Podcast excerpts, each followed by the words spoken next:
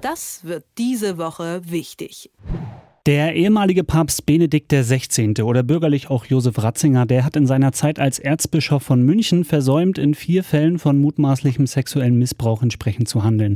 Das hat zumindest das Münchner Missbrauchsgutachten ans Licht gebracht, was dann vergangenen Donnerstag vorgestellt wurde. Jetzt kommt aber noch dazu, dass er offensichtlich dazu auch noch eine Falschaussage gemacht hat. Er gab zuerst an, dass er in einer Sitzung im Januar 1980 eigentlich nicht dabei gewesen sein soll. In dieser Sitzung wurde damals über einen Priester wegen wegen sexuellen Missbrauchs von Kindern gesprochen. Und diese Aussage, die stellte sich aber dann als falsch heraus. Benedikt war bei der Sitzung und diese Falschaussage sei nur die Folge eines Versehens bei der redaktionellen Bearbeitung seiner Stellungnahme gewesen. Trotz dieses Einwurfs steht der ehemalige Papst jetzt heftig in der Kritik, denn das Versehen ist in den Augen vieler Kritiker und Kritikerinnen nicht nur ein Versehen, sondern möglicherweise Absicht. Was das für den eremitierten Papst bedeutet, darüber spreche ich jetzt hier am Telefon mit Stefan Kastor vom Tagesspiegel. Hallo Stefan und liebe Grüße nach Berlin. Ja, guten Morgen nach Leipzig und liebe Grüße zurück. Stefan. Love Me More habe ich eben gerade gehört. Love genau. Me More hast du gerade gehört, sehr gut, genau. Ja. Von Mitski, gute Musik hier bei Detektor FM.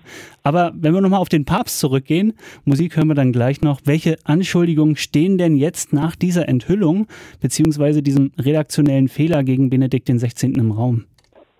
Naja, also man muss ja sagen, bisher wurde immer behauptet von den sogenannten Römlingen, also den Vatikankundigen, die früher sogar möglicherweise im Vatikan gearbeitet oder studiert haben, dass der emeritierte Papst 94 Jahre alt doch ganz schön gut beisammen sei und dass er ein besonders gutes Langzeitgedächtnis hat. Gut, das äh, will ich jetzt mal vorausschicken, weil ich glaube, dass er sich schon auch an, an solch, eine solche, solche Sitzung äh, noch erinnern könnte und indem er gesagt hat, dass er sich nicht erinnern kann, äh, hat er einen großen Fehler gemacht.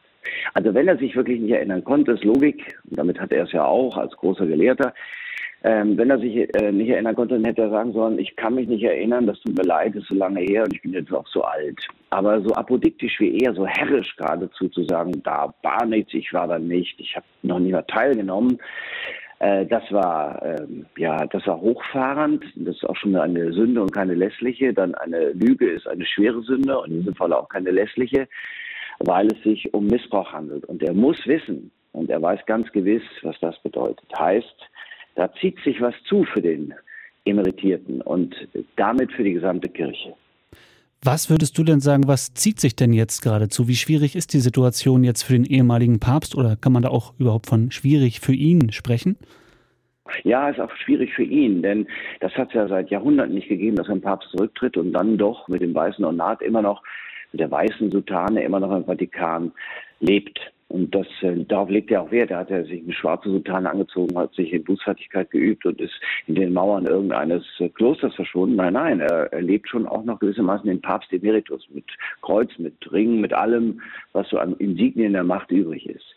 Das heißt, wenn jemand dann doch diese Funktion lebt, ein Papst neben dem Papst, dann hat das Ausstrahlung in eine Kirche, die hunderte Millionen Gläubige hat, über die gesamte Welt verstreut. Und wenn der die Unwahrheit sagt, du lieber Gott. Also derjenige, der an der Spitze steht, der Oberhirte, der ein Muster an Rechtschaffenheit sein soll, der auf dem Stuhl des Apostels Petrus gesessen hat, auf den Gott seine Kirche bauen wollte, der Fels, wenn der die Unwahrheit sagt, das ist die Dimension des Geschehens, dann hat das natürlich erschütternde Wirkung, nicht nur was die Mauern des Vatikans angeht, sondern was die ganze Kirche angeht. Der darf lügen und ich nicht.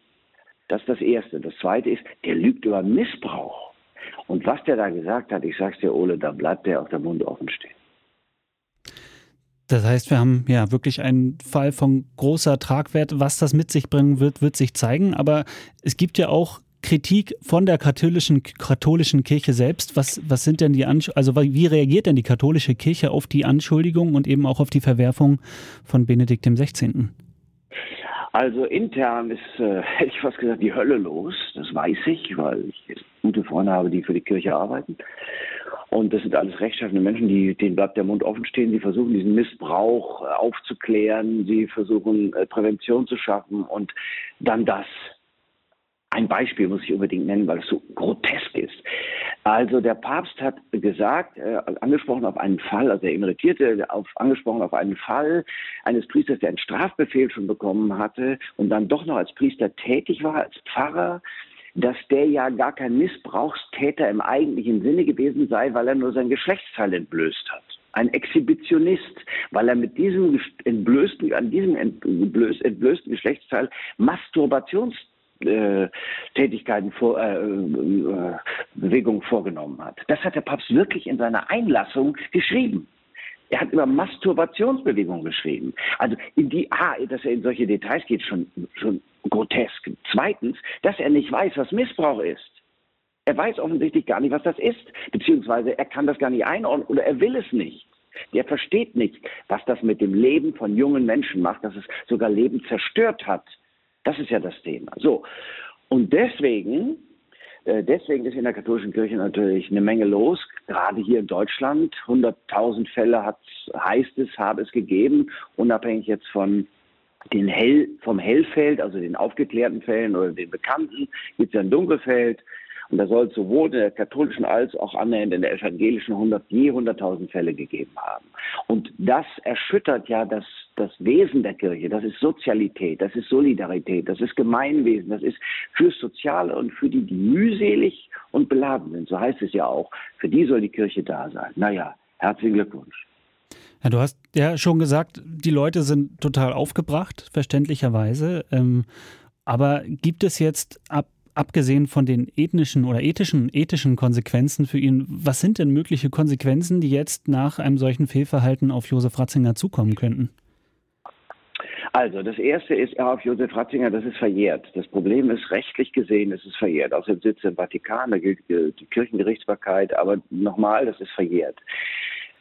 Ja, ich würde an, an, an seiner Stelle würde ich jetzt äh, mich in Reue, Demut und Einsicht üben und äh, auf die Knie gehen, buchstäblich. Und äh, ich würde die weiße Sultane ablegen und mich wirklich weit, weit, weit zurückziehen. Er ist jetzt 94 und er müsste demütig das Ende seines Lebens erwarten. Denn er wird sein das Ende seines Lebens wird in Schande sein. Und das meine ich nicht pathetisch, sondern ernsthaft. Denn das, was da geschehen ist, ist eine Schande. Und das hätte niemals geschehen dürfen, auch bei ihm im Bistum nicht. Und das weiß er. Heißt, er müsste Abbitte leisten. Und zwar in der gebotenen Form, reuig und äh, tief einsichtig müsste er bekennen, dass er gefehlt hat, damit das zumindest in der in der Weltkirche, in der Gesamtheit der Katholikenschaft ankommt. Das ist das eine. Das andere ist, alle Fälle, die jetzt noch bekannt werden, nicht mehr die Kirchengerichtsbarkeit, sondern die Staatsanwälte, die weltlichen Staatsanwälte, sage ich jetzt mal. Die sollen das jetzt behandeln und dann müssen die äh, mit Strafbefehlen äh, belangt werden und dann müssen sie möglicherweise auch einrücken, so wie das üblich ist. Kirchengerichtsbarkeit alleine ist, kann auch scharf sein, aber es reicht nicht aus.